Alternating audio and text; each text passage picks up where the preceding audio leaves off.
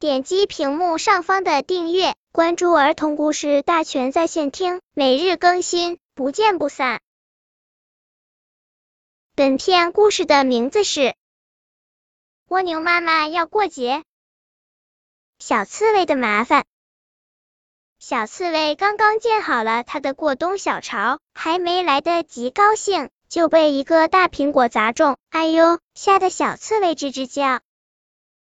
这个大苹果不偏不倚，正好扎在它的背上，这下子小刺猬的小巢不再合适了。它努力的蜷缩身体，苹果还是一动不动。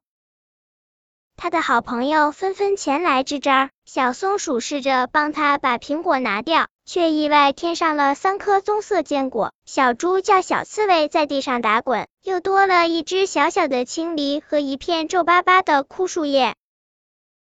祸不单行，鲜艳的卡片、粉红色的荷花、四颗熟透了的黑莓，相继扎在小刺猬的身上，它急得哭起来。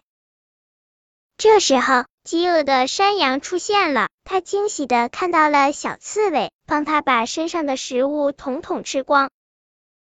小刺猬又钻进了它温馨的小窝，一眨眼的功夫，它就睡着了。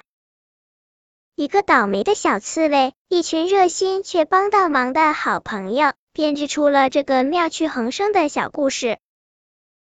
本篇故事就到这里，喜欢我的朋友可以点击屏幕上方的订阅，每日更新，不见不散。